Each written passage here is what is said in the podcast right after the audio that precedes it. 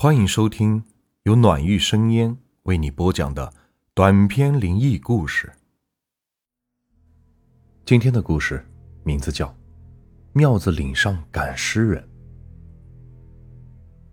荒山深处的庙子岭上，有家晚上开门营业的客栈，在这里住宿的赶尸人和尸体都会神秘的消失。这天，来了一个神秘的赶鼠人。深夜开张的客栈，民国时期。荒山深处的庙子岭上，有家晚上开门营业的客栈。这一夜，夜色如墨，四周一片寂静，只有树叶轻轻的婆娑声。此时，客栈内却有灯光亮了起来。掌柜李狗子手执煤油灯，将客栈门口挂着的两个白灯笼点亮。口中喊道：“开门喽！生者回避，死者进门。”这是李狗子的习惯。每晚开门做生意时，总得喊上两嗓子，也算是给自己壮壮胆。毕竟，这一行赚的可不是活人的钱。所以，连挂着的灯笼都是白色的。庙子岭地处荒山。人烟罕至，在这里开客栈，是专门给赶尸人住的。那年头，兵荒马乱，不少人死于异乡。独自一个人在他乡的，临死前都会托付赶尸人，死后将尸体运回故乡。所以，这才有了赶尸人这行当。将遗体顺利送回了老家，赶尸人便可从家属那里。得到应有的报酬。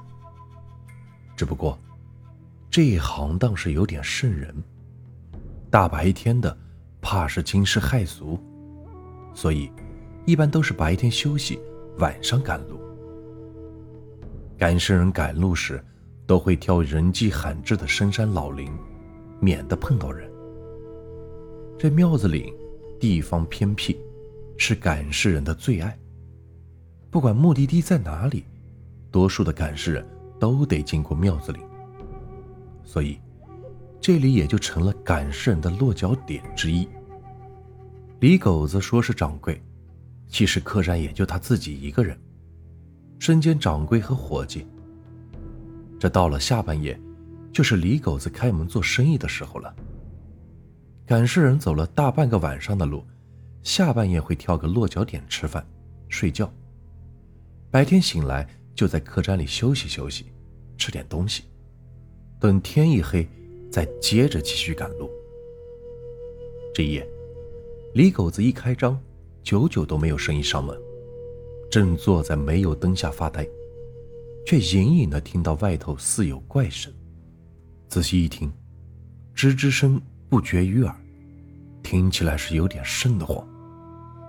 李狗子起身朝外走去。到了门口，往外一看，顿时是倒抽了一口凉气。外头黑压压，全是老鼠，一只、两只、三只、四只，数了好一会儿，也弄不清到底有多少。这一眼望去，一大群老鼠淹没在夜色中，只露出一只只放着光芒的眼睛。齐齐地盯着李狗子。这成天和死人打交道，这李狗子的胆子也算大了，但被这群老鼠一盯，心里还是直发毛，双腿不住的打颤。若不是扶着门框，只怕是要瘫倒在地上。好不容易是缓了口气，他这才看到老鼠的前面，还站着一个人。这人是身材高大。长相倒是很普通，是掉进人堆里再也找不到那种。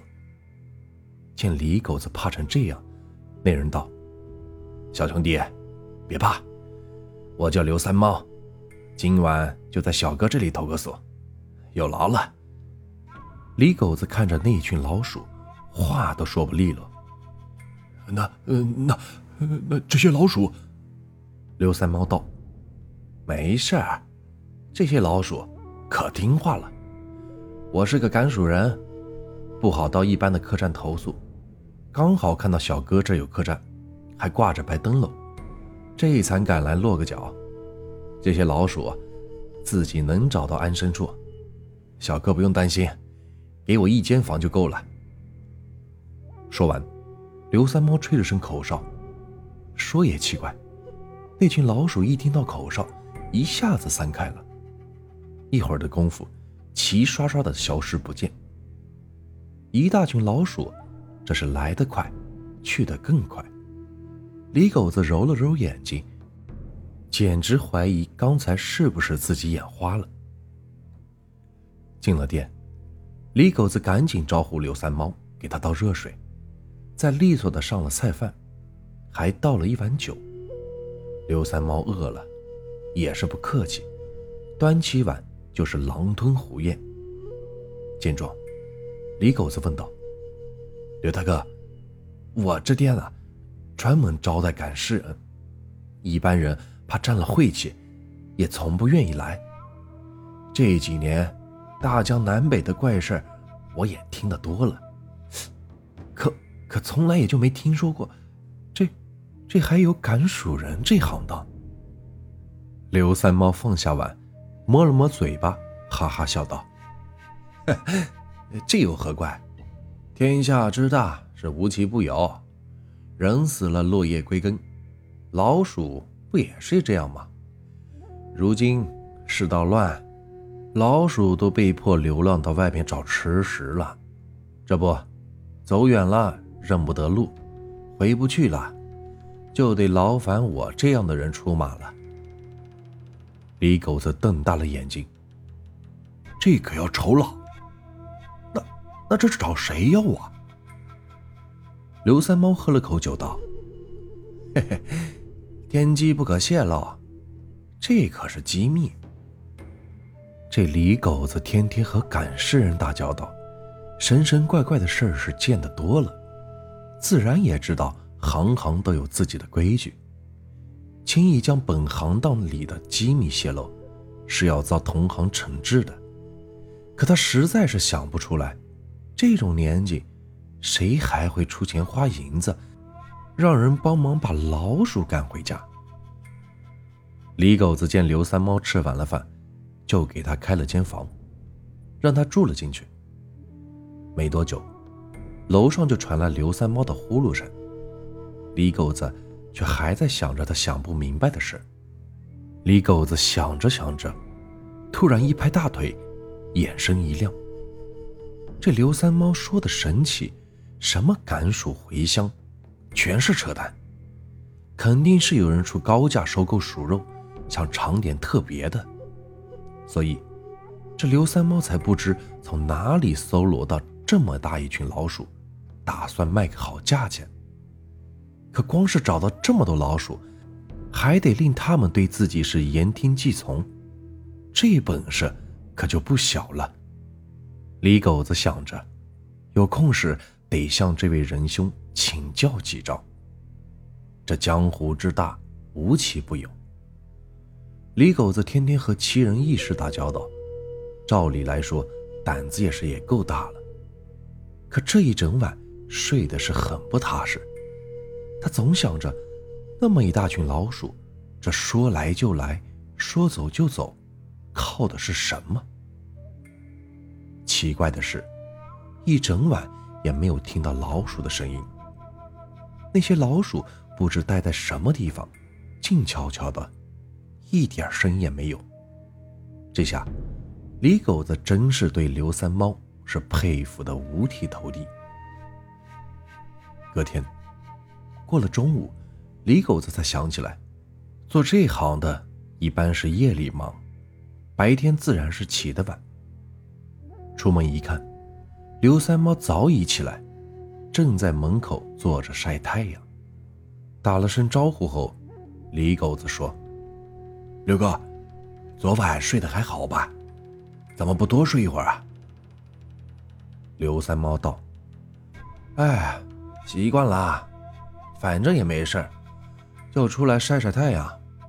哎，对了，我可能还得多待几天，一时半会儿走不了。”李狗子道：“求之不得呢，我们开门做生意，巴不得顾客来了就不走。”这一住，就住了三天。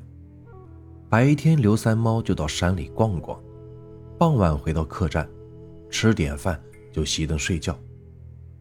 李狗子觉得奇怪，刘三猫说自己是个赶鼠人，且不说这行当怪异的很，闻所未闻。就算是真的，难道就不急着完成这趟任务吗？怎么还有闲心在这深山里逗留呢？第四天一大早，刘三猫一出房门，就看到来了一位新客。李狗子正忙前忙后照顾着刚来的客人。见刘三猫从楼梯上走了下来，李狗子指着新来的客人对刘三猫说：“刘哥。”这位客官要在这里歇脚，隔天就走。看着那人的装扮，穿着道士服，一旁有个担架，上面还躺着个人，用白布盖着。刘三猫知道，这是个赶尸人。刘三猫点了点头，算是打过了招呼。对方也点了点头，却抬着担架上了楼梯。进房后，将房门关上了。李狗子在一旁低声道：“刘哥，他是赶尸人，您是赶鼠人，也算是半个同行了。